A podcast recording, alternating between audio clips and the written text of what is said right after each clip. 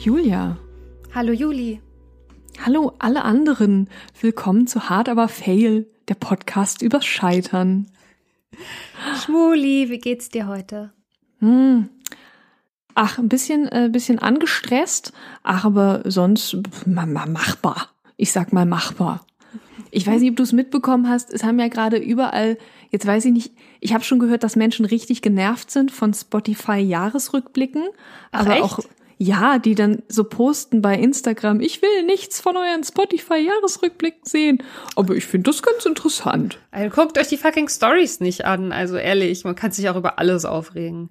Ich habe mich gefreut, dass ein paar Leute uns geschickt haben, dass wir Ja. bei ihnen die Top-Gehörten sind. Yeah! Das Vielen hat mich Dank, ganz, Leute. ganz froh gemacht. Da Aber war ich ganz wirklich. glücklich. Das ist so cool.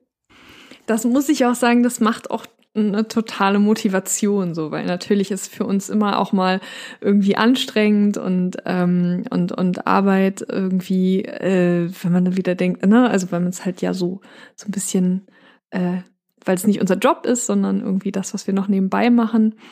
Aber wenn man dann mitkriegt, dass die Leute einen gerne hören, ist das halt einfach, ist das so schön und es ist halt richtig, richtig cool, dass ihr uns das auch so, so mitteilt. Ähm, ja, da ist mein Herz ganz doll aufgegangen.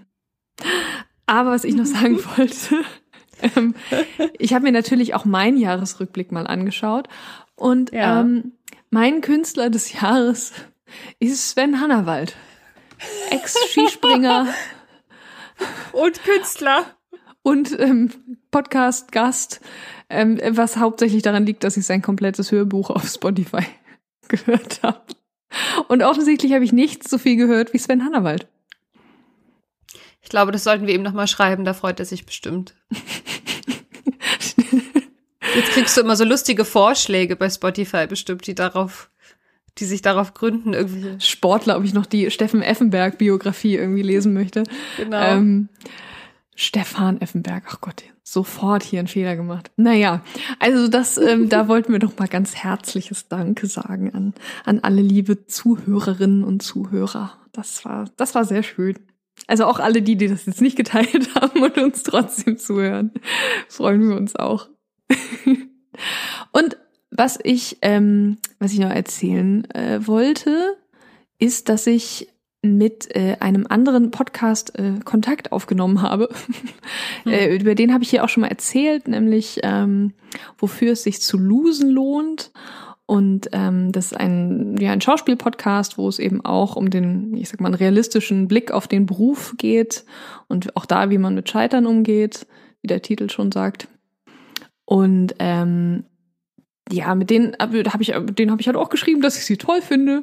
Und ähm, da haben wir uns ein bisschen darüber ausgetauscht, äh, was so einfach auch die Schwierigkeit ist und dass halt das Scheitern im Schauspielberuf, ähm, äh, ja, dass das, dass das manchmal so schwer auszuhalten ist. Ähm, und ich, vielleicht kann ich das mal vorlesen, dass wir darüber Ja. geredet haben. Ähm, nicht alle tollen und hart arbeitenden Schauspielerinnen werden erfolgreich. Also es entbehrt sich jedem Grundsatz und gut gemeinter Regel, die wir so im Schulsystem und in der Gesellschaft gelernt haben. Hart arbeiten, reinhängen, anstrengen, das bedeutet dann meistens gleich erfolgreich sein. Und ähm, deswegen tut das Scheitern dann auch so weh und ist so irrational und will willkürlich. Ähm, Ja, das ist eine sehr, sehr akkurate Beschreibung des Alltags, den ich so erlebe. Ja. Total. Und das Ja. finde ich ist auch manchmal dann so schwer, auch nach draußen zu vermitteln, dass man eigentlich so alles ähm, und viel, viel schafft und viel macht. Und wenn dann nichts rumkommt, ist das dann auch so schwer zu verteidigen, finde ich. Ich meine, niemand zwingt uns dazu, irgendwas zu verteidigen. Das muss man auch sagen. Ja. Ich glaube, zu, äh, zumeist ist es eher das Problem, dass man das vor sich selbst irgendwie rechtfertigen muss. Warum bin ich jetzt noch nicht an einem anderen Punkt in meiner Karriere? Ich habe doch alles getan. Und ähm, ja, ich bin noch nicht so weit, aber ich glaube, das Ziel für mich wäre zu akzeptieren, dass Können und und und Anstrengung und so halt einfach nichts mit Erfolg in diesem Job zu tun haben und dass das nicht an mir liegt, das ist nicht meine Schuld und wenn ich dann arbeiten darf, dann ist das ein Privileg und keine logische Folge. Ja. Was mich ja interessieren würde, und vielleicht gibt's da ja ein, ein Feedback von draußen von, von Hörerinnen oder Hörern, die uns hören und keine Schauspieler sind, keine Schauspielerinnen sind. Ähm, ist das in anderen Berufen auch so? Ich, also, ich habe den Eindruck, dass es da nicht so intensiv ist. Apropos Schauspiel und Scheitern. ich fange am Montag an zu proben. Krass. Ah! Ja. Und ähm, wir dürfen proben. Bislang dürfen wir auch noch spielen. Äh, also es wurde noch nichts abgesagt, weil wir, weil die Premiere nicht in einem Zeitraum ist, der bis jetzt besprochen wurde von der Regierung. Oh. Ähm, aber ich habe jetzt halt Montag fangen wir an, also an dem Tag, an dem diese Folge rauskommt. Und äh, ich habe noch keinen Text gelernt. Ich habe noch gar nicht angefangen. Ich habe jetzt meinen Text markiert. Das war schon eine große Leistung für mich. Aber weil ich dem Ganzen irgendwie nicht so getraut habe, weil ich immer noch gedacht habe, oh, irgendwas kommt doch bestimmt dazwischen und dann klappt das wieder nicht und so, oh Gott, jetzt ist es ja auch noch nicht. Warte, warte, muss mal kurz auf Holz klopfen. Toll, toll, toll. also, ähm, drückt mir alle die Daumen, dass das funktioniert und äh, also bislang sieht es so aus, wir dürfen Montag proben und das macht mich super glücklich und ich werde jetzt heute noch ganz, ganz, ganz, ganz, ganz viel Text lernen. Gibt es äh, besondere Vorkehrungen für euch? Also müsst ihr euch an irgendwas, also klar, ihr müsst wahrscheinlich Abstand halten äh, und alles andere wirst du dann wahrscheinlich rausfinden, oder? Ja, wir kriegen noch so eine Sicherheitseinführung, bevor wir die allererste Probe haben, ähm, kriegen wir so einen Vortrag, was wir alles dürfen und nicht dürfen und beachten müssen und so. Ja. Und im Haus, wenn wir, solange wir nicht auf der Bühne sind, sondern wenn man sich so bewegt im Haus, muss man halt auch immer Maske aufhaben. Und auf der Bühne Abstand halten. Ist das ein Problem? Also hast du irgendwie äh, als in der Rolle musst du eigentlich ganz viel knutschen und umarmen und das müsst ihr jetzt irgendwie anders machen oder seid ihr? Nee, das, sonst hätten sie das Stück, glaube ich, auch nicht ausgesucht. Also das haben sie schon so ausgesucht, dass man das jetzt gerade gut spielen kann. Bislang okay. noch keine Liebesszenen für mich, aber wer weiß, vielleicht äh, gibt's ja bald die Impfung und wir dürfen wieder knutschen und dann auf jeden Fall versuchen wir dann eine reinzukriegen. Aber das ist doch schon schräg irgendwie, ne? Dass eigentlich so Intimität jetzt gerade so 2020 so ein bisschen von der Bühne verschwunden ist. Aber man kann da auch coole Wege drum finden. Ich habe auf Instagram was gesehen von einer Inszenierung, jetzt weiß ich natürlich nicht wo, aber das war so, so ein Bild, wo sich zwei Leute geküsst haben und die hatten beide so ein Regencape an. Und ähm, der eine Spieler hatte das Regencape halt mit der Kapuze übers Gesicht gezogen. Also die Kapuze, also falsch rum praktisches Ding, die Kapuze übers Gesicht. Und die, die Spielerin hat dann praktisch die, das Regencape geküsst. Das fand ich irgendwie ganz, eine ganz schöne Idee. Man muss halt kreativ ja. sein. Wie bei der nackten Kanone. Ja, diese riesigen Kondome. Ja. Ja. Ah. Die nackte Kanone. Oh Gott, das ist lange her. Wir, ähm, ähm, wir sprechen heute nicht nur über Schauspiel und Intimität. Nein, äh, wir haben heute, das ist jetzt eine richtig schlechte Überleitung. Entschuldigung, Entschuldigung an unseren Gast, jetzt schon mal. Wir sprechen heute mit einem ganz famosen Gast, nämlich mit Daniela Diesmeier. Daniela ist Business Coach und Sport Mental Coach und äh, sie wird mit uns über ja, Hochleistungssport und Scheitern sprechen. Viel Spaß!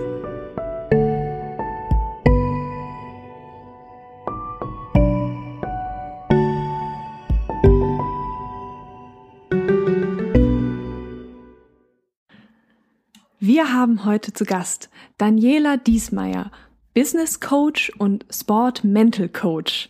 Hallo Daniela, schön, dass du da bist. Hallo Julia und hallo Juliane. Freue mich sehr, dass ihr mich eingeladen habt. Hallo. Wir freuen uns auch sehr. Ich stelle dich mal vor und versuche das einzufangen, was du alles machst und ähm, hoffe, dass ich das gut hinkriege, sonst korrigiere mich gerne.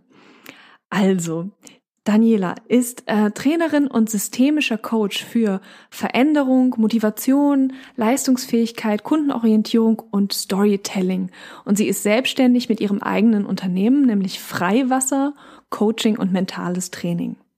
Als Diplom-Medienwissenschaftlerin ist sie auch als Beraterin, als Projektleiterin im Bereich Change Management unterwegs. Sie arbeitet mit Elite Athletinnen und Führungskräften zusammen. Sie ist aber auch Autorin, worüber wir auch noch heute sprechen werden. äh, unter anderem aber auch von ihrem Buch Brutal Mental. Mentale Stärke ist mehr als nur Siegerdenken. Sie hat äh, verschiedenste Projekte durchgeführt. Äh, sie war Mental Coach des internationalen ASICS Frontrunner Teams und hat Triathleten, Mountainbiker gecoacht, die in äh, Weltmeisterschaftsqualifikationen waren und die dann auch geholt haben. Äh, sie coacht aber auch Führungskräfte ähm, zum Thema Mitarbeiterführung und Selbstführung, Personenschützer und äh, Polizisten im Terrorismusbereich, macht einen Podcast und ähm, genau eben auch noch redaktionelle Arbeit als Mentalexpertin für Presse und Social Media. Das ist Daniela. Unfassbar. Dankeschön. Also du hast es am Ende dann ganz gut auf den Punkt gebracht. Bei mir hat sich das durch das Coaching immer mehr rauskristallisiert, dass äh, tendenziell sehr, ich sage immer meine Brainies. Also ich habe auf der einen Seite sehr intelligente Menschen, das, die sind dann so oft in der Führungsposition im Unternehmen um, ähm, die aber auch leistungsorientiert sind und die Athleten halt auch sehr leistungsorientiert. Und es hat sich rauskristallisiert, die Hauptthemen, die bei mir liegen, sind Selbstführung und Mitarbeiterführung. So, all da kann man eigentlich alles drunter fassen. Und ja. wo wir uns berühren, glaube ich, ist, dass ich äh, selber lange im Medienbereich war und äh, deswegen das Thema Storytelling sich bei mir eingebürgert hat. Das wird man merken im Laufe des Podcasts, dass ich ganz gerne Geschichten erzähle. Und ähm, das habe ich tatsächlich auch äh, schon mehrmals äh, gelehrt dann als Trainer. Und da gibt's auch Spoiler bei der Haufe Akademie ein äh, ein E-Learning-Training mit mir. Das ist eines der erfolgreichsten, was dort läuft. Habe ich gerade per E-Mail witzigerweise gelesen. Uh, Und yay! Ähm, ja, damit hatte ich nicht gerechnet, als ich es letztes Jahr konzeptioniert habe. Aber solche Sachen sind natürlich auch schön, wenn man das mal hört. Ja, genau. Ja. Äh, man merkt schon, dass sich unter anderem das Thema Sport ja äh, durch deinen Lebenslauf zieht. Äh, wie ist das denn? Ähm, hast du als Kind schon mit einer Sportart angefangen? Triathlon würde ich jetzt mal sagen, fängt man ja so selten irgendwie mit fünf oder sechs an. Gibt es eine Sportart aus deiner Kindheit, die du gemacht hast? Ja und nein. Also tatsächlich, wenn du ein richtig guter Triathlet werden willst heutzutage, dann solltest du in dem Alter Echt? beginnen. Oh. Und äh, nein, ich habe nicht so früh Ausdauersport gemacht. Ich war tatsächlich ein Mädchen, ganz klassisch, das Ballett tanzen wollte. Und ich habe auch bis ich 17 war auf einem sehr hohen Niveau Ballett trainiert, sogar mhm. am Stadttheater in München. Und äh, habe dann später noch mal im Studium äh, gedacht, ach, ich mache noch mal ein bisschen tanzen und bin dann aber auch gleich entdeckt worden. Die haben mich rausgezogen und gesagt, nee, nee, du tanzt nicht wie eine Studentin, du gehst in die Leistungsgruppe rein. Also da war ich schon auf einem sehr hohen Niveau unterwegs. Genau, ja. Aber zum Thema Scheitern. Ich habe eben mit 17 Jahren erfahren, dass ich aufgrund einer Anomalie von Becken- und Oberschenkelwinkel ähm, nicht äh, Profitänzer werden kann, weil das nach mehreren Jahren extremer Bewegungen eben bei mir zu Adduktorenverletzungen führte. Mhm. Adduktoren haben sonst Fußballer. ja, stimmt, irgendwie so ein Fußballthema. genau. Und ähm, das führte dann dazu, dass mir die Ärzte sagten, also Profitänzer kannst du nicht werden. Und ja, da war ich dann erst bei, ob man es will oder nicht, aber man ist dann trotzdem so ein bisschen frustriert und nimmt dann ein bisschen Abstand vom Tanzen. Und Triathlon, ja, Triathlon habe ich erst mit Ende 20 begonnen. Und während der Schulzeit hab, muss ich aber dazu sagen, ich habe nicht nur Ballett gemacht, sondern auch Basketball und Hochsprung. Äh, beides auch, äh, also Hochsprung-Wettkämpfe, Basketballturniere. Ich bin die Dirk Nowitzki äh, Generation in Würzburg gewesen. Also ich war genau sein Alter und äh, bin es immer noch und habe er hat in der jungen Mannschaft gespielt, ich in der Mädelsmannschaft und deswegen kannte ich den schon sehr früh. Aber ich habe mal einen Werbespot für Inge Dieber als Athletin drehen dürfen. Ich sage es gleich. Die haben mich immer wieder gefragt, dann wird der Dirk dich doch kennen. Und ich habe immer wieder gesagt, ich glaube nicht, dass er sich an mich erinnern kann. Also, also bestimmt. ich ich bezweifle es. Aber was ich von ihm höre, ist, dass er Stadt Würzburg, also meiner Heimatstadt gegenüber, sehr verbunden geblieben ist und diejenigen, die mehr mit ihm beim Basketball zu tun hatten, auch häufig von ihm Freikarten bekommen haben, wenn er in Deutschland gespielt hat. Also das mal so seiner Verteidigung. Ich gehe trotzdem davon aus, dass er mich nicht kennt. Oh ja, Mensch, genau. das ist ja spannend. Da hast du ja länger beim Ballett durchgehalten als ich. Ich wurde nämlich so mit zehn wurde ich nach hinten in die Reihe gestellt, weil ich so, so schnell gewachsen bin. Und dann und dann wurde ich, das hat war leider wurde ich immer demotivierter oh und dann habe ich aufgehört. Ja, da hat die Größe hat mir, aber das habe ich nicht durchgehalten, ne? Hätte ich ein bisschen bissiger sein müssen. Also ich muss sagen, ganz im Sinne von hart, aber fail ist Ballett der härteste Sport, den ich jemals ja. kennengelernt habe, gerade in der Sozialisierung, ähm, weil du, man muss ja mal ganz klar sagen, beim Ballett hat mir meine Ballettlehrerin am Stadttheater gesagt, Daniela, du musst parallel andere Tanzrichtungen tanzen, beispielsweise äh, Jazz, Musical Dance, Hip-Hop, äh, weil du wirst bei uns nie ein Kompliment kriegen. Solange du gut bist, kritisieren wir dich. Und wenn du nicht mehr gut bist, sagen wir nichts mehr. Achte uh. mal drauf, zu wem wir nichts sagen. Und dann, ab dann ist mir das aufgefallen. Krass. Da gibt's ja Leute, zu denen wird nie was gesagt. Und ab dann bist du natürlich total dankbar um Kritik. Und was macht das denn mit dir? Also das muss man sich ja auch mal vorstellen. Du bist junger Mensch und bist dann so sozialisiert, dass du in die Welt rausgehst und immer ein Ohr hast für Kritik. Also das ist, ich weiß nicht, ob sich das inzwischen im Ballett geändert hat, aber das war schon, ist schon eine relativ harte Sportart. Ja, ja.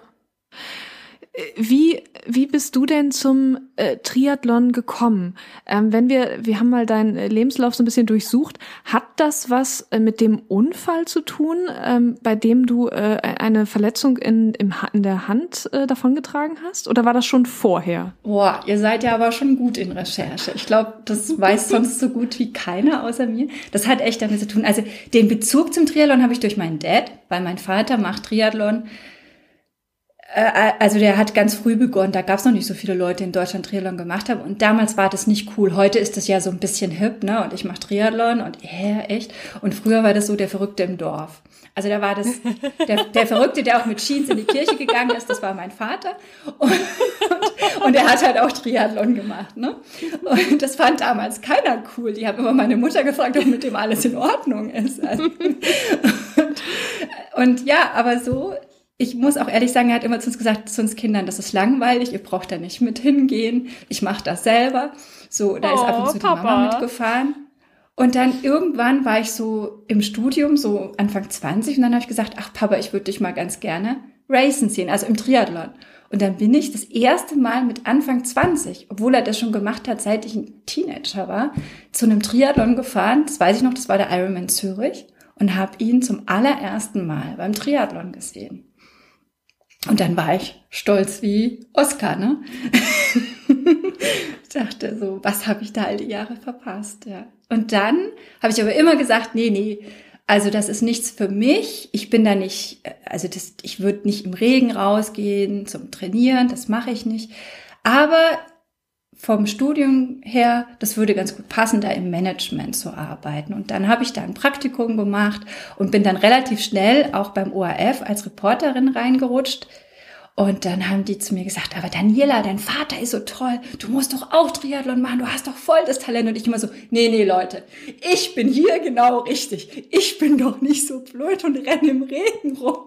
Also das habe ich immer gesagt.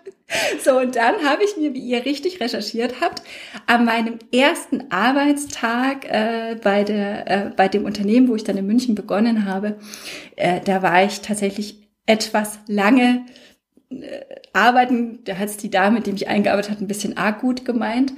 Und als ich nach Hause kam, waren halt alle Läden in München zu. Ne? Das kennen die Berliner nicht, aber in München haben die Läden um 8 Uhr abends zu.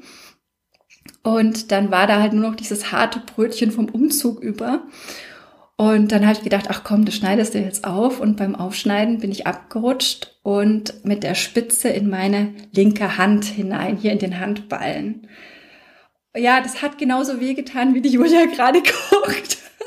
Und ich habe sofort gemerkt, ich werde hier ohnmächtig und ähm, habe dann, ich kannte ja noch niemanden in München, habe dann meine Eltern angerufen und gesagt, ja, ihr müsst irgendwie einen Notarzt rufen, ich blute hier total und fall gleich in Ohnmacht und bitte redet mit mir, bis die kommen, damit ich nicht bewusstlos bin und die Tür öffnen kann.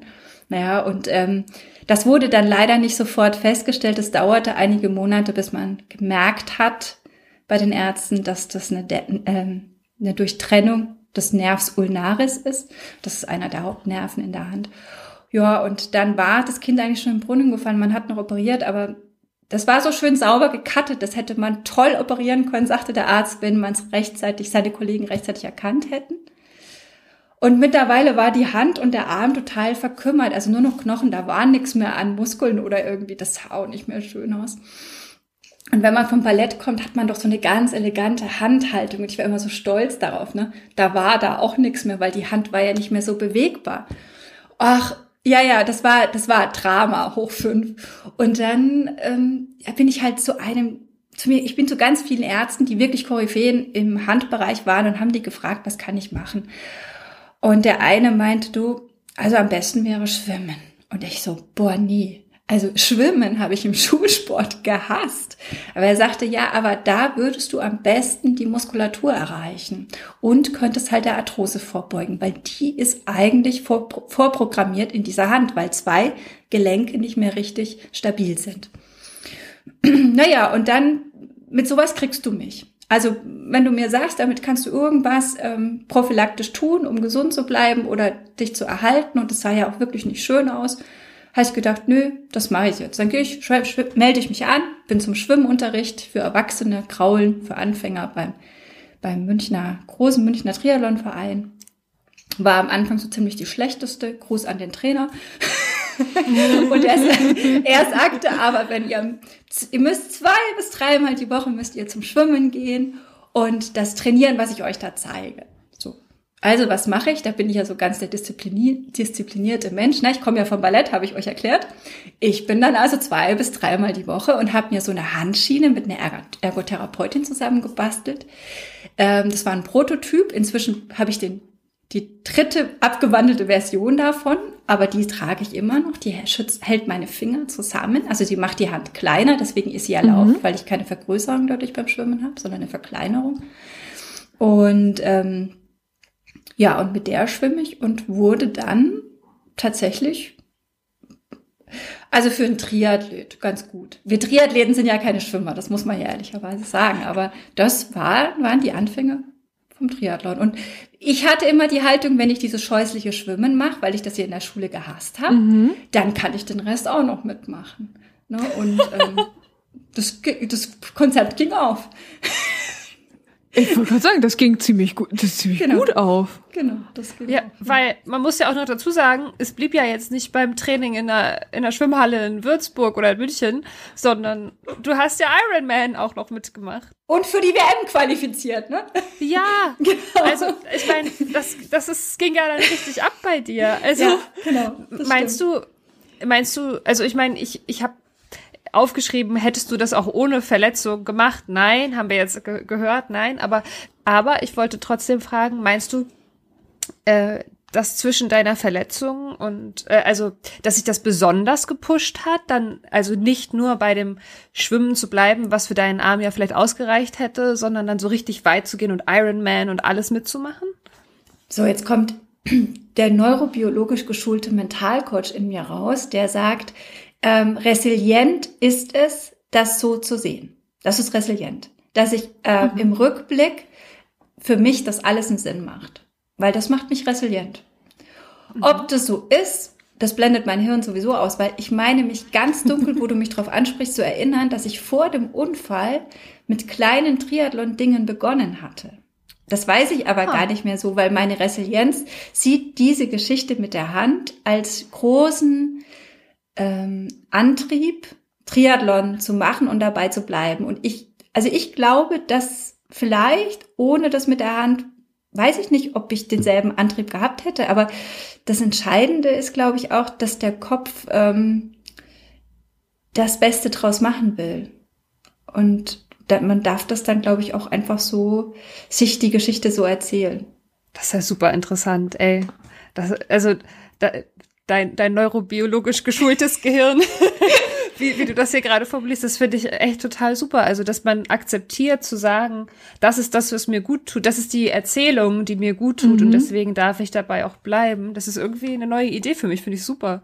Ich denke immer, ich muss irgendwie die Wahrheit finden oder so ein Scheiß.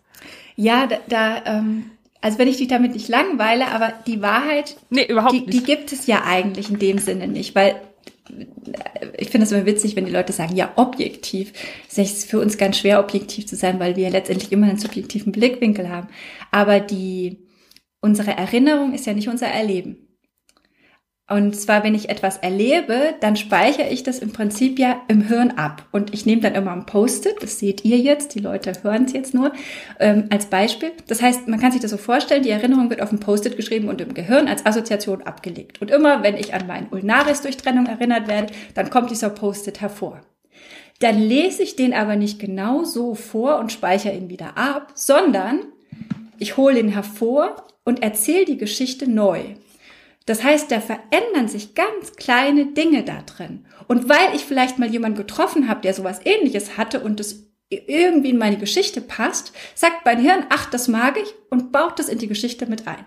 Ich leg's wieder ab und schon ist es verändert. Beim nächsten Mal, wenn ich die Geschichte jemandem erzähle, also wie euch zum Beispiel, hole ich den Zettel wieder raus, schreibe ihn neu und leg's wieder da oben ab. Und so verändert sich meine Erinnerung jedes Mal ein bisschen. Und dann eines Tages ist, also ich kann quasi mitentscheiden beim Erzählen, ob ich mir jedes Mal eine total frustrierende, schlimme Geschichte erzähle oder so wie ich es versucht habe, ich lache ein bisschen dabei und sag so lachend, ja, es war ein bisschen ein Drama, aber ich lache eigentlich drüber und, und reg mich nicht mehr drüber auf, sondern sehe das Positive an der Geschichte. Und das ist eigentlich die Entscheidung, die wir, die ich im Prinzip im Mentalcoaching auch immer wieder meinen Klienten klar mache. Ich entscheide, was ich auf diesen Post-it-Zettel draufschreibe. Alter, ist schon so früh im Interview solche krassen Erkenntnisse.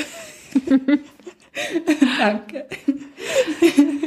Geht es dir mit ähm, der, de, den zwei Lungenembolien, die du hattest, auch so, was ja nun wirklich auch ein, also eine krasse Angelegenheit mhm. war? Ist es, kannst du da heute ähm, auch mit der Art und Weise, wie du es gerade beschrieben hast, äh, drüber sprechen, beziehungsweise es äh, so einordnen? Ja, aber wenn ihr Wegbegleiter fragt, sowohl zu der Hand als auch zu den Lungenembolien, dann werden die euch bestätigen, dass ich damals nicht so abgeklärt war, wie ich es jetzt bin oder das so locker luftig genommen habe, sondern ähm, um, also erstmal ist es total normal, auch mit negativen Gefühlen zu kämpfen. Und das ist ja etwas, was in unserer Zeit immer so, äh, du musst sofort positiv denken, aber dann gehst du ja eigentlich in eine in einen Abwehrmechanismus, in eine Vermeidungshaltung rein. Das heißt, es ist schon okay, auch zuzulassen, das macht was mit mir. Meine Hand verändert sich. Meine, meine Lungenembolie hat mich, äh, war ja auch so, dass ich zwei Jahre in Kontrolle gehen musste, ob Herz gesund ist, wie ist es mit der Lunge und ich ja jetzt zum Beispiel auch ähm, manche kleineren Einschränkungen habe, wie Asthma bronchiale zum Beispiel. Dann natürlich immer wenn der Körper eine Veränderung erfährt, im Sinne von, dass du erfährst, ich bin nicht unverletzbar. Das passiert ja meistens im Erwachsenensein an irgendeinem Punkt. Dann ist es ein kleiner Schock, weil Kinder und Jugendliche meistens mit einem riesen Schutzengel davonkommen. Und ich hatte ehrlich gesagt zwischen zwei und Mitte 20, zwei Jahren und Mitte 20 hatte ich so gut wie keine Unfälle. Also dann ist das halt erstmal so krass. Okay, was anderes. Also das stimmt. Ähm, das, ich finde das auch spannend, dass einfach Zeit, Abstand und Verarbeitung ähm, einfach auch eine Rolle spielen und dass vielleicht einfach die die Anspruchshaltung nicht sein darf, äh, dir jetzt dir passiert in welcher Form auch immer etwas Schlimmes oder beeinträchtigendes und dass du sofort eine Lösung haben musst. Das genau. Und natürlich, das merke ich schon. Ich war jetzt am Wochenende in einer Fortbildung äh, für Coaches und ich merke, wie viel, dadurch, dass ich schon sehr viele Fortbildungen und Ausbildungen gemacht habe in dem Bereich Persönlichkeitsentwicklung, dass ich immer schneller es schaffe, in Balance zu kommen. Aber, aber trotzdem habe ich auch Momente, wo ich traurig bin oder mir wünsche, dass jemand Verständnis zeigt oder mich in den Arm nimmt. Und was halt bei mir auch ist, das hat, glaube ich, jeder, der in seinem Leben schon ein paar krasse Dinge erlebt hat. Da kommen wir auch gleich dazu, wenn wir auf dieses Buch zu sprechen kommen. Dieses nicht schon wieder. Also wenn dir dann was passiert, dann ruft dein Hirn ja ab, was das bedeutet. Krankenhausaufenthalte, äh, Regeneration, äh, wie lange das dauert. Du kennst den langen Weg, du weißt, auf was du dann wieder alles verzichtest. Äh, das kommt in meinem Kopf auch, weil die Assoziationen sind da. Und deswegen jemand, der mich, mich erlebt, wenn ich in einem Unfall bin oder in einer Verletzung, ähm, der wird auch überrascht sein, dass ich damit unter ähm, mehr emotionale Reaktionen zeige als ein Mensch, der sowas in der Form noch nicht so häufig erlebt hat.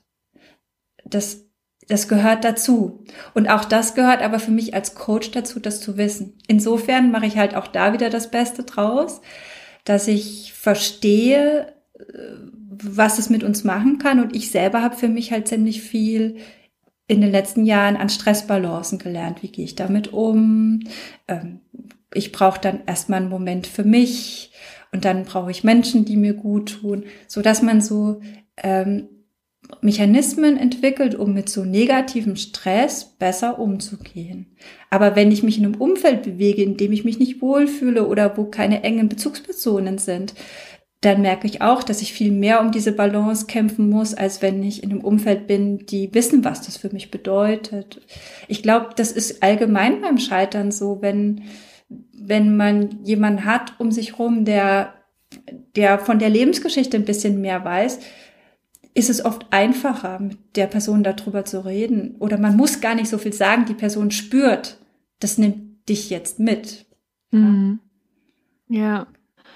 Und das, das ist ja im Grunde auch etwas, woran du ähm, mit, mit Spitzensportlern und Sportlerinnen arbeitest. Genau. Und ähm, da nehme ich jetzt mal die Überleitung, weil du hast nämlich einen Beitrag geschrieben ähm, in dem Buch äh, Fußballer haben Knie. Ja. Analyse, Therapie und Aufbautraining nach Knieverletzungen. Ja. Und ähm, das Buch ist, äh, wenn ich das mal versuche abzureißen, ist so für Sportlerinnen ähm, und alle anderen Beteiligten aus dem Amateur- und Profibereich gedacht. Ähm, es geht vor allen Dingen auch viel um Fußball und halt darum, wie Sportlerinnen und Sportler mit den Verletzungen umgehen lernen, wie man sie aber auch am besten verhindert. Ähm, da geht es teilweise sehr äh, tief auch ins medizinische Thema, äh, kommen aber auch verschiedene Sportlerinnen und Sportler zu Wort. Und äh, du hast einen Beitrag geschrieben, wo es um die mentale Arbeit nach der Verletzung geht. Ähm, kannst du da vielleicht ein bisschen mehr zu erzählen? Was heißt das genau? Was, was muss mental gearbeitet werden, wenn es äh, zum Beispiel eine große Knieverletzung gibt? Ein paar Punkte habe ich schon erwähnt. Also ein Punkt ist natürlich, dass egal, ob es jetzt ein Amateurfußballer ist oder ein Fußballer äh, in der ersten Bundesliga, da kommt zuerst mal dieser Gedanke, bei einem Mannschaftssportler kommt der Gedanke, ich lasse mein Team im Stich, ne? Ich kann nicht weiterspielen, so. Ich bin raus. Mhm. Und, und bei dem Einzelsportler kommt dieser Gedanke, da ist beim Mannschaftssportler natürlich auch da, aber da, da kommt beim Einzelsportler kommt vor allen Dingen der Gedanke, nicht jetzt. Also ich bin gerade so fit oder ah. äh, mein Ziel, meistens passiert sowas kurz vor der Zielgerade oder auf der Zielgeraden, wenn es gerade ganz gut läuft und ich vielleicht deswegen mal einen Moment unvorsichtig war oder so.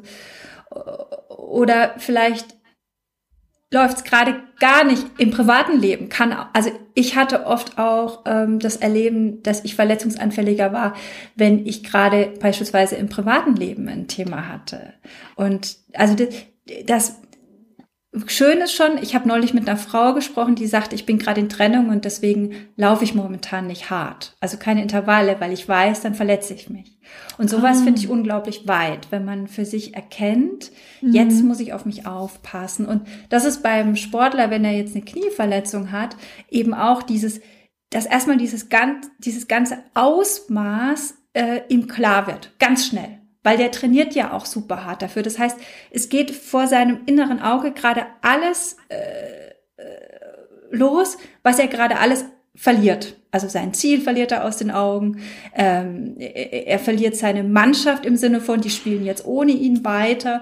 Vielleicht ähm, verliert er sogar ähm, Zukunft, weil wenn ich kurz davor bin, beispielsweise mich zu qualifizieren, dass ich im, äh, im Team für die Weltmeisterschaft in Deutschland spielen darf. Und ich verletze mich. Und ich weiß, in dem Moment, wo ich diesen Schmerz spüre, als Sportler nach einer gewissen Verletzungserfahrung, das ist schlimmer oder nicht so schlimm. Und dann weißt du in diesem Moment, scheiße, ich bin raus. Mhm. Das ist ein unglaublicher Schmerz. Du ja. hast dein Leben lang davon geträumt.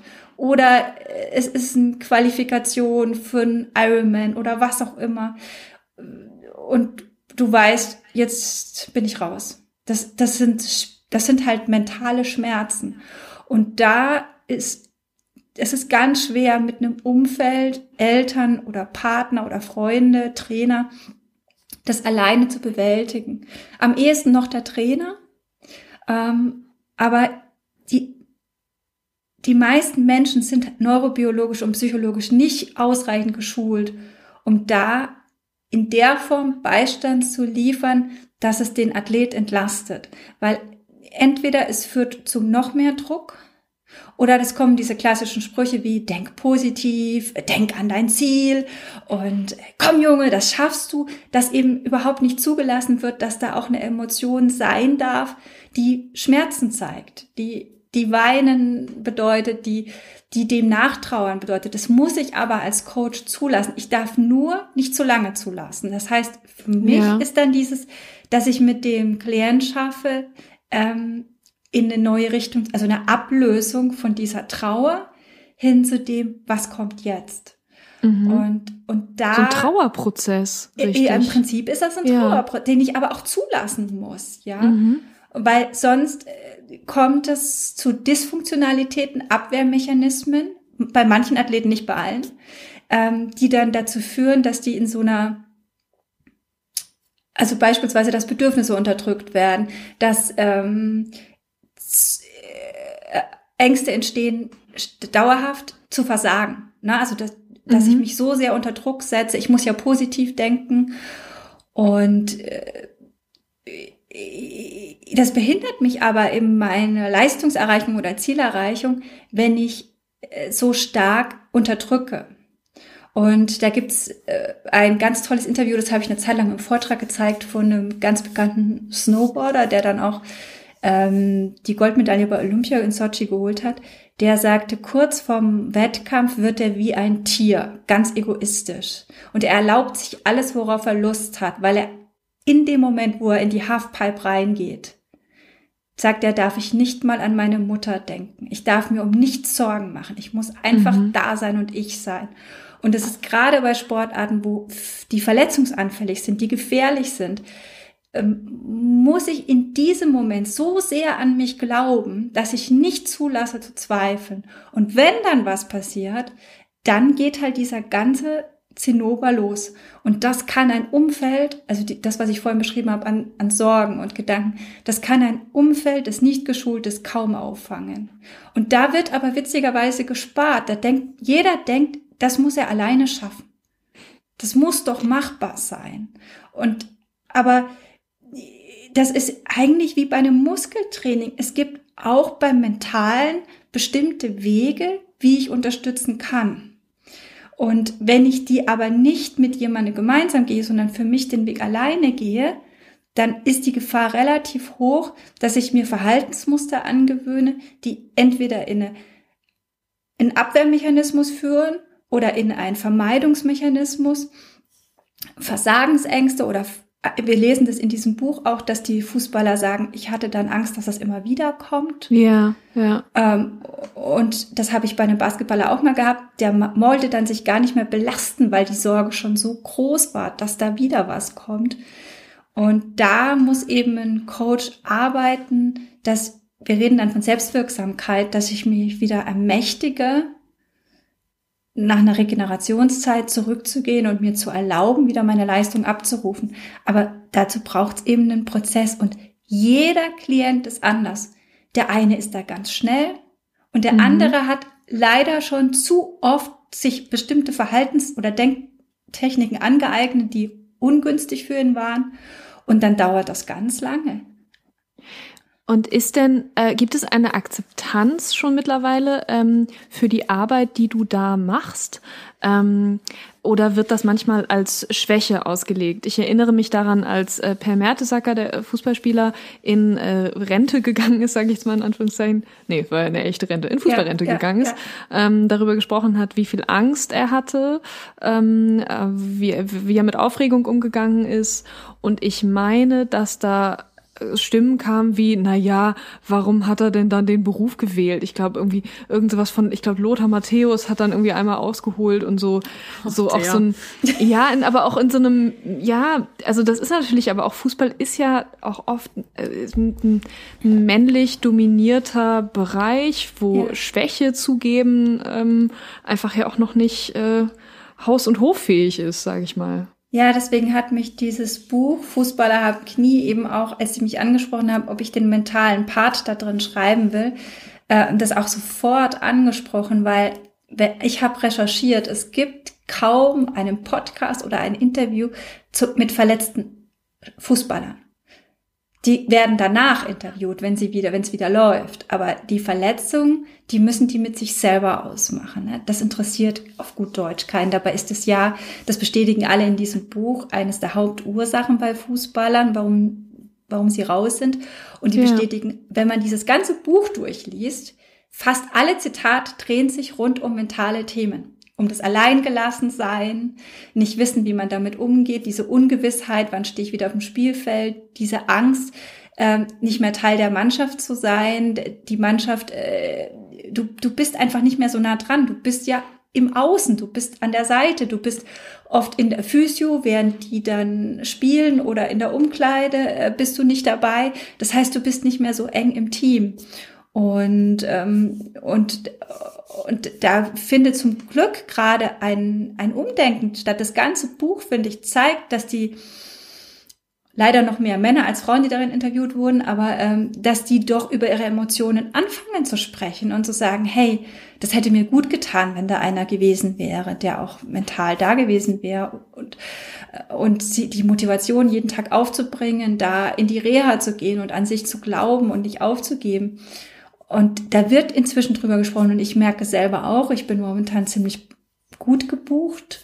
Ich weiß nicht, ob Corona dazu beigetragen hat, aber das ist schon so, dass die Menschen sich mehr und mehr trauen, das Thema zu akzeptieren. Es ist nur so, dass sich noch nicht viele trauen, das laut zu sagen. Ich mache das. Das ist immer noch so ein bisschen was. Die anderen könnten denken, ich bin schwach. Dabei sehe ich das eher als sehr stark und aufgeklärt, weil du ja an deiner Persönlichkeit, an der Entwicklung arbeitest. Ich schreibe es auch an einer Stelle. Viele, die solche Tiefs durchlaufen, also die scheitern und wieder aufstehen. Ja, wenn man eine Knieverletzung jetzt mit dem Scheitern gleichsetzen würde oder eine Verletzung, das werden äh, später Führungsspieler. Das wollte ich, äh, ich wollte dich genau das ja, fragen, weil genau. mir das auch so im Kopf geblieben ist aus deinem, aus deinem Beitrag. Ähm, was, was ist denn das, was die dann da zu Führungsspielern macht? Weil sie, sie haben da eine neue Stärke gewonnen wahrscheinlich. Kannst du das genauer beschreiben, was da bei denen passiert? Ja, also die, das Entscheidende bei Persönlichkeitsentwicklung ist ja, dass du ähm, eine selbstreflektierte Balance kriegst. Also du setzt dich ja mit dir auseinander sehr stark mit deinen, mit deinen Schwächen und Stärken, weil du bist gezwungen, ne? also du, du musst ja. Und gleichzeitig hast du auch einen anderen Blick fürs, für deine Umwelt, weil du natürlich nicht mehr Teil des Ganzen so intensiv bist. Das heißt, du hast mehr Wahrnehmung für das, für das System. Und daraus entwickelt sich dann oft auch aus einer veränderten Wahrnehmung kann sich eine neue Stärke entwickeln.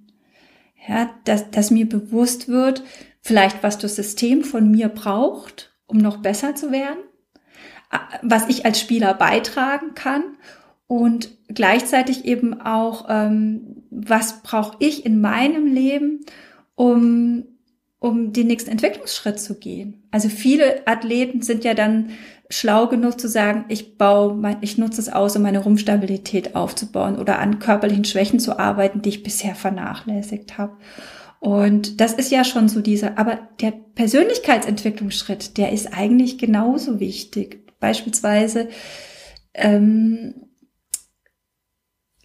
es ist, ist es so unglaublich schwer, da im, im Allgemeinen zu bleiben, aber ähm, ich habe einen Klient gerade gehabt, der limitiert sich beruflich massiv und das könnte man auf den Sport genauso übertragen, weil er in seinem Leben immer Frustration und Ablehnung erfahren hat, wenn er sich, wenn er versucht hat, seinen eigenen Weg zu gehen. Und jetzt, was macht er folgendes? Er bestätigt eigentlich die Erwartungen von außen, indem er keine Leistung mehr bringt.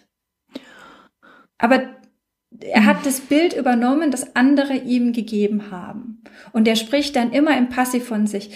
Ähm, ja, dann, dann, ähm, dann, dann, dann kommt man halt da nicht raus. Aber er sagt nicht, ich komme da nicht raus, sondern Mann. Und mhm. diese Wahrnehmung, ich selber kann es verändern.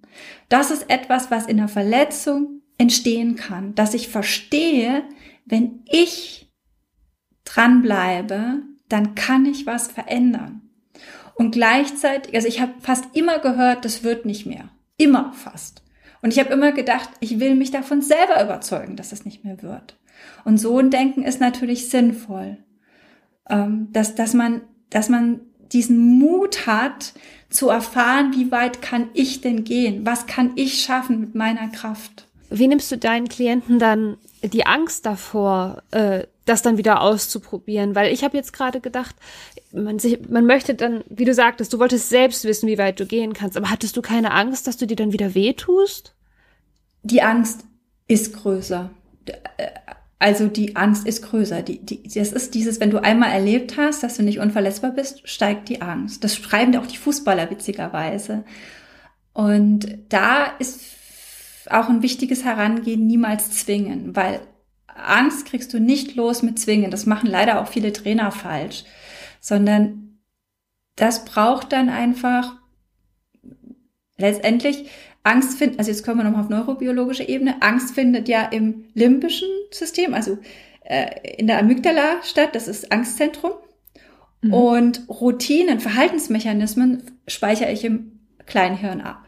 Das heißt, das ist alles hier hinten in dem mehr hinteren Kopfbereich so. Und das ist alles so Angst, Flucht, Erstarren im Stress, ne, wenn so. Und Angriff noch manchmal. Und hier vorne im präfrontalen Kortex liegt das analytische Denken, das klare Denken. Wenn ich also mich von meiner eigenen Angst distanzieren kann und sagen kann, ja, ist das jetzt wirklich so gefährlich oder schätze ich das gerade nur so ein? Oder ist es eine gesunde Angst, die mich schützt? Dann ist es nämlich eine Furcht. Also wenn ich zum Beispiel jetzt zu dir sage, Julia, komm, wir gehen morgen Slacklinen zwischen zwei Hochhäusern ohne Schutz, dann danke, zeigst du mir den Vogel, dann ist das eine ganz gesunde Furcht, ja. Und dann soll, und, und das ist, das ist eben etwas, was viele Menschen leider nicht verstehen, dass es einen Unterschied zwischen Angst und Furcht gibt. Es gibt mhm. eine, eine, eine Furcht ist gesund, die kann Leben retten. Und wenn ich also manche Situationen danach vermeide, weil ich denke, dass sie mir noch nicht gut tut, dann darf ich das zulassen. Wenn ich aber merke, dass ich es längstens könnte, aber sie immer noch nicht vermeide, dann hat's Coachingbedarf. Mm. Und dann geht man da in ganz kleinen Schritten vor, man baut Entspannung auf, man baut Zuversicht, Selbstwirksamkeit auf und tastet sich da so peu à peu ran.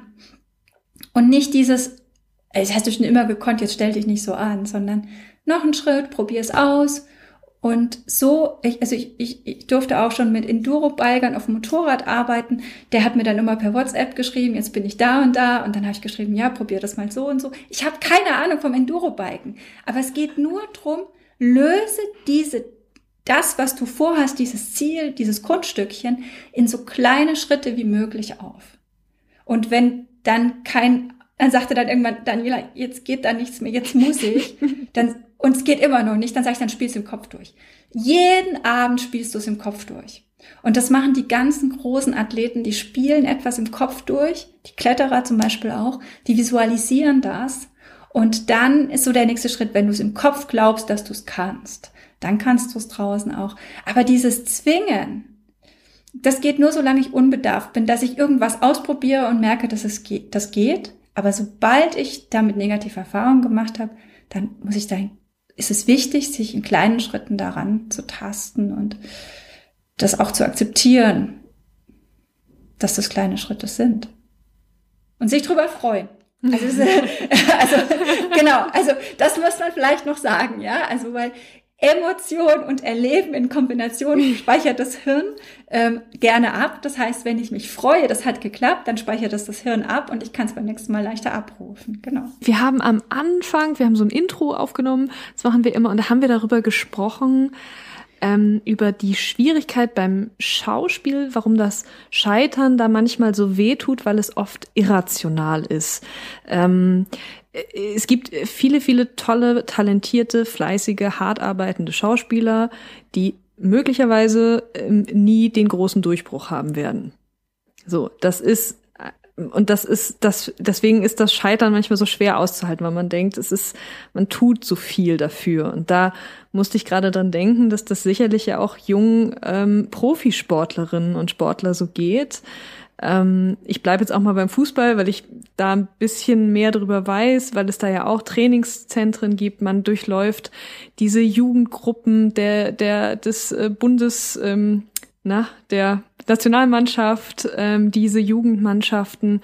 Und es kann aber sein, dass man sein Bestes gibt und alles gibt und äh, ausgesiebt wird. Richtig? Richtig? Richtig? Werden diese jungen Menschen darauf vorbereitet? Weil das stelle ich mir ganz schlimm vor. Ja, das ist witzigerweise, das ist das, der letzte, die letzten zwei Sätze von mir in meinem Beitrag in dem Buch, dass ich darauf eingehe, dass es nur ein Prozent aus der Jugendarbeit schaffen im, im Nachwuchsfußballsport. Und der Rest geht zurück in sein normales Leben. Und ich hatte da mal eine berufliche Kollegin, die ist jetzt inzwischen Professorin, und die erzählte mir eine Geschichte und sagte zu mir, Daniela, ich finde das so unfair, im Bekanntenkreis war ein Junge, der war bei einem sehr bekannten Verein in München, in der Nachwuchs, im Nachwuchsfußballbereich. Und dann haben die ihm gesagt, ähm, du, es reicht bei uns leider nicht, ähm, der Weg ist hier vorbei. Und der Junge, das weiß ich nicht mehr, der war noch nicht im Teenageralter. Vielleicht war der so neun oder so, keine Ahnung. Ich habe das Alter vergessen. Und sie fand das so unfair, dass man ihm noch nicht noch ein Jahr gibt. Und ich sehe das anders, weil jedes Jahr, was du ihn länger mitnimmst, machst du ihm und der Familie falsche Hoffnungen. Und ich weiß gerade von dem Verein, dass die sich zum Beispiel unglaublich ähm, um ihre Spieler auch kümmern, auch wenn die es dann nicht schaffen. Da ist eine große Familie da. Aber aber was äh, schon entscheidend ist, dass die, der Junge, der da zurückgeht, oder auch das Mädchen, äh, der hat ja nicht nur mit seinen eigenen Erwartungen zu kämpfen, der hat mit den Erwartungen der Familie zu kämpfen. Oftmals haben die höhere Erwartungen als er selbst. Das heißt, die Fam ich habe das so oft beim Coaching von Jugendlichen erlebt, ich coach erst ab 14, aber da habe ich das ganz oft erlebt, dass die Eltern deutlich enttäuschter waren als das Kind. Aber das Kind hat sich das so zu Herzen genommen, dass die Eltern enttäuscht sind. Dass das das ganze Leben des Kindes mental beeinflussen kann, weil es immer im Kopf hat, ich war nicht gut genug. Und da ist in meinen Augen eine psychologische oder so wie ich es mache, eine äh, mentale Betreuung ähm, absolut sinnvoll, äh, um dieses Kind aus diesem Defizit rauszuholen weil sonst kann das ein ganzes Leben beeinflussen. Und da würde ich mir wünschen, dass man rechtzeitig beginnt, diese Jugendlichen zu betreuen. Ich mhm. bin kein Totalversager, nur weil ich in einem Bereich gescheitert bin, sondern ich kann vielleicht, ich hatte einen Basketballer mit 17 da sitzen, kurz vorm Abitur, der war kurz davor, äh, wirklich durchzustarten beim Basketball. Also er war schon in der Liga, wo nur noch Auswahlspieler waren. Und dann hat er einen Knorpelschaden im Knie gehabt. Und die, das Karriere aus war so greifbar, zumal er und seine Familie nicht für Knie-OPs waren. Und, und das ist dann, plötzlich ist alles für die Katz. Du hast so lange trainiert und wofür ist das jetzt? Und da muss man mit dem Jungen ganz stark arbeiten, dass das Leben eben noch lange nicht vorbei ist. Er ist 17, das Leben beginnt gerade erst. Und dann dieses Wissen, vielleicht kannst du, er hat sich halt über viele Ärzte aufgeregt. Und ich sag, vielleicht kannst du mm. genau mit deinem Wissen ein besserer Sportarzt werden. Vielleicht kannst du es anders machen. Vielleicht bist du eines Tages der Arzt, zu dem alle Spieler gehen, weil du weißt, wie es sich anfühlt. Vielleicht sagst du eines Tages, es war so wichtig, dass ich da gescheitert bin, sonst wäre ich kein Arzt geworden. Und und das ist das, was diese Jugendlichen in dem Alter brauchen, dass sie verstehen, Scheitern gehört zum Leben. Und ich habe ihm ganz ehrlich gesagt, du wirst im Leben noch so oft scheitern. Aber es ist entscheidend, wie du heute mit dieser ersten Situation des Scheiterns umgehst. Wenn du heute sagst, das ist das Aus, das ist das Schlimmste, was mir passieren kann, wirst du mit jedem Scheitern in deinem Leben schlecht klarkommen. Und wenn du heute lernst, Scheitern hat immer auch einen Sinn, weil ich ihm den Sinn gebe, das war das, was ich eingangs gesagt habe, ja. dann wirst du unheimlich resilient durchs Leben gehen. Und das dazu brauchen Jugendliche äh, Betreuung und übrigens auch die ein Prozent, die es schaffen. Ja, weil das sind ja die, die dann in Exzessen verfallen, die dann ähm, Dinge machen, die wir dann in der Bildzeitung lesen können. Warum? weil auch die, die sind die besten ein Prozent. Wer würde denn dann nicht abheben, ganz ehrlich. Auch die ja. brauchen doch eine Betreuung, dass man ihnen hilft, damit klarzukommen. Ich habe es geschafft, ich bin einer der Besten. Habe ich nämlich auch gedacht, dass also wie man das nicht am Erfolg scheitert. Das, das ist zum Beispiel, ich bin ja so ein großer Skisprung-Fan und äh, was man da ganz oft beobachtet ist, da gibt es dann so einen Sportler, eine Sportlerin, die so eine oder zwei Saisons so unfassbar gut ist und viel besser als alle anderen. Und alle sind so, wow, was ist bei dieser Person passiert? Man kommt gar nicht dran. Und dann auf einmal nichts. Ist er oder sie total schlecht, schafft nicht mal mehr den Teilnahme am Wettbewerb und man denkt, denkt sich so, aber vor einem Jahr war der so gut. Was ist da passiert? Ja, und ich, das genau. muss ja auch irgendwie, das ist wahrscheinlich auch ein Scheitern am Erfolg, am Druck oder so. Genau, das ist der Druck, weil ähm, das habe ich bei ganz vielen äh, hervorragenden Athleten und das kann man auch in Zeitungen schön beobachten. Ähm, am Anfang bist du ein Rookie, keiner erwartet was von dir, so und dann kannst du richtig cool durchstarten, ne? Und du stehst da oben und denkst, mir gehört die Welt. Und ein paar Tage später, nachdem du dann diese goldene, die Goldmedaille um deinen Hals hängen hast, erkennst du plötzlich, krass, die ganze Welt erwartet was von mir. Und plötzlich ist es eben nicht mehr so, dass du freie Bahn hast und machen kannst, worauf du willst, sondern alle gucken auf dich und jeder Schritt von dir wird bewertet.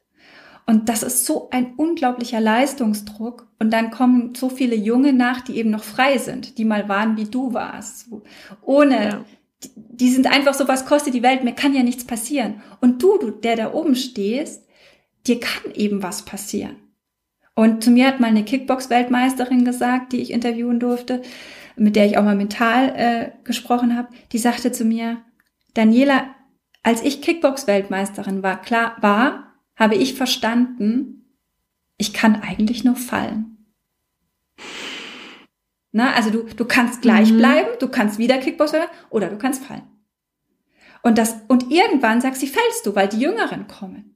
Und das ist ein Druck, dass, dass gerade Junge, mit denen ich arbeite, junge Menschen, die denken immer, wenn du es geschafft hast wie ein Michael Phelps, dann ist es das Beste auf der Welt.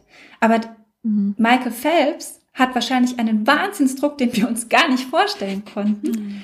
weil alle Welt auf ihn geguckt hat. Und dann muss man versuchen, was machst du dann mit denen? Versuchen, äh, denen zu zeigen, dass das Leben auch noch einen Sinn hat, jenseits des Sports? Oder was, was ist da, was, wie kann man denen helfen? Ja, also erstmal ähm, vertrete ich die Meinung, dass kein Mensch gleich ist. Das heißt, ich kann auch nicht mit jedem gleich arbeiten sondern das ist, glaube ich, auch, zumindest sagen das meine Klienten, äh, eine Fähigkeit, die ich mitbringe, dass ich mit jedem Klient anders arbeite. Und deswegen kann ich auch nicht sagen, grundsätzlich braucht der, braucht der Mensch in der Situation das und das. Nur eins weiß ich relativ sicher aus Arbeit mit vielen Menschen, die auf hohem Niveau leisten. Wenn jemand sagt, atme den Leistungsdruck einfach weg oder äh, du musst nur anders denken, dann ist da kein Leistungsdruck da. Das ist auf einem gewissen Niveau nicht möglich, sondern die müssen lernen mit diesem Leistungsdruck. Der ist da und die müssen aber lernen, damit umzugehen, dass er dass er ein Teil ist, dass er dazugehört und dass er nicht mehr äh, im Prinzip als negativ erachtet wird, sondern der gehört dazu. Das zeichnet mein, meine, meine Fähigkeit aus, dass ich so gut bin, dass von mir etwas erwartet wird. Und hm. ich entscheide aber, äh, äh, wie gehe ich damit um. Aber was jedem bei jedem funktioniert, ist auf jeden Fall das Atmen nicht vergessen. Ja. das ist beim Lampenfieber auch so. Das Atmen nicht vergessen oder halt auch wirklich mal auf ähm, hier so, wo ich vorhin gesagt habe, Hinterkopf und Stirn fassen. Das nimmt unheimlich mhm. viel Stress raus, weil du den Fokus wieder auf den präfrontalen Kortex setzt. Das ist so eine kinesiologische Übung. Oder was ihr beim Abfahrtski seht, dass die oft, bevor sie runterfahren, sich hier so hier auf den Meridian klopfen, der Thymius. Mhm. Also das ist dann so zwischen Hals und Brust, ne, da so drauf. Ja. Und viele Sachen machen die, wenn die Kameras aus sind. Aber das sind alles so Übungen, äh, in denen sie sich quasi Energie oder Kraft geben kurz vorher und die mentale Arbeit, sich mit den Gedanken, mit den Selbstgesprächen auseinandersetzen, die, die sollte keiner außer Acht lassen und da braucht jeder andere Assoziationsmuster, Denkweisen, weil, warum? Weil jeder von uns andere Erfahrungen hat. Daniela, das ist unfassbar interessant, mit dir darüber zu sprechen. Ich finde das so cool. Wir müssen jetzt langsam mal zum Ende kommen, leider, obwohl ich noch drei Stunden lang weiter reden könnte mit dir. Möchtest du noch für irgendwas Werbung machen oder irgendetwas platzieren Nein, an dieser Stelle? Äh, also vielleicht, wenn, wenn die Leute Lust haben, dann gerne bei mir mal auf der Webseite vorbeischauen natürlich. Ähm, da freue ich mich immer, www.freiwasser.com ich habe auch eine Instagram-Seite natürlich, ähm, bin auf LinkedIn zu finden. Ich freue mich tatsächlich, wenn Leute Interesse haben an dem Thema und da vorbeischauen. Ihr habt schon gesagt, ich mache einen Podcast. Das werden wir alles verlinken und in die Shownotes packen. Und natürlich lest das Buch. Lest das Buch, Fußballer haben Knie oder brutal mental. So, jetzt ist der Verleger dankbar, dass ich das noch gesagt habe. Oh, Daniela, vielen Dank für diesen wahnsinnig spannenden Eindruck, äh, Einblick ja. in, in, diese, in diese Branche und in deine Arbeit. Ja, danke euch.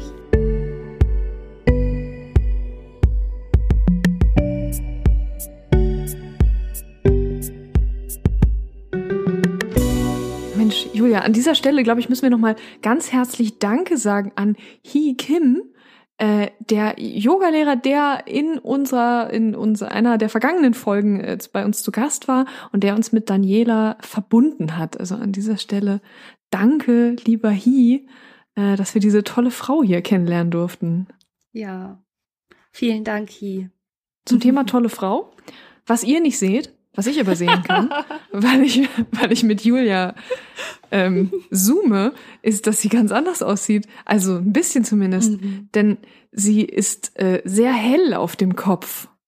Ja, ich, ich war verrückt. Ich, ich ging zum Friseur und habe mir die Haare richtig weiß blond blondieren lassen und kurz schneiden, also so Kinn länger. Ich sehe jetzt sehr anders aus und jedes Mal, wenn ich am Spiegel vorbeigehe, ist es kurz so, huch. Wer ist diese Frau in meiner Wohnung? Weil, weil man vergisst das ja auch wieder. Man guckt sich ja nicht dauernd an und ich weiß nicht, man hat sich so an so ein Bild gewöhnt von sich selbst und dann guckt man und so, huh, was ist das? Und äh, als, als ich das gemacht habe und äh, dann das, das Resultat sah, war, glaube ich, meine erste Reaktion, so, die dann auch 24 Stunden angedauert hat, einfach nur krass. Es gab irgendwie nichts anderes, nur krass. Weder positiv noch negativ, einfach nur heftig. Ich finde, wir haben das super gut abgerundet, dass wir jetzt dieses tiefgreifende Gespräch einfach nochmal mit ein bisschen mit meiner Haarfarbe, mit unseren Oberflächlichkeiten hier nochmal so ein bisschen eingerahmt haben. Das ich finde das gut. Das muss ja auch, das ist ja, wir haben ja, wir haben ja, sind ein Podcast voller verschiedener Höhen und Tiefen. So wie das Leben, Juli, wie das Leben. So wie das Leben. Gut, ihr Lieben. Wie immer freuen wir uns riesig, dass ihr uns zugehört habt und äh, wir wünschen euch erstmal jetzt eine schöne Vorweihnachtszeit, weil es ist ja jetzt schon soweit. Wir haben ja schon die Advente alle hinter uns, die ersten zwei. Es geht ja schon wieder voll los, ey. Mhm. Voll krass. Ähm, und wir hoffen, ihr seid alle gesund. Wir hoffen, ihr seid glücklich. Wir freuen uns, wenn ihr uns glücklich macht, indem ihr uns eine Bewertung auf Apple Podcasts hinterlasst, äh, Sternchen verteilen und auch gerne einen Kommentar schreiben. Das würde uns unglaublich doll helfen, dass wir noch sichtbarer werden und noch mehr Menschen uns hören können, um diese wundervollen Dinge wie ich habe mir die Haare blondiert mitzukriegen. ähm, Schreibt uns gerne auf Instagram und folgt uns da. Wir sind heiß und hart, aber fail in einem Wort. Punkt Podcast. Ähm, ja, habe ich was vergessen? Ach ja, hartaberfail at gmail.com ist unsere E-Mail-Adresse. Da könnt ihr uns auch immer schreiben bei Anregungen, Kritik, Gästevorschlägen. Wir freuen uns über alles, was von euch kommt. Habt noch habt eine schöne Woche. Ihr Lieben, macht's gut. Bis bald. Also nächste Woche wahrscheinlich.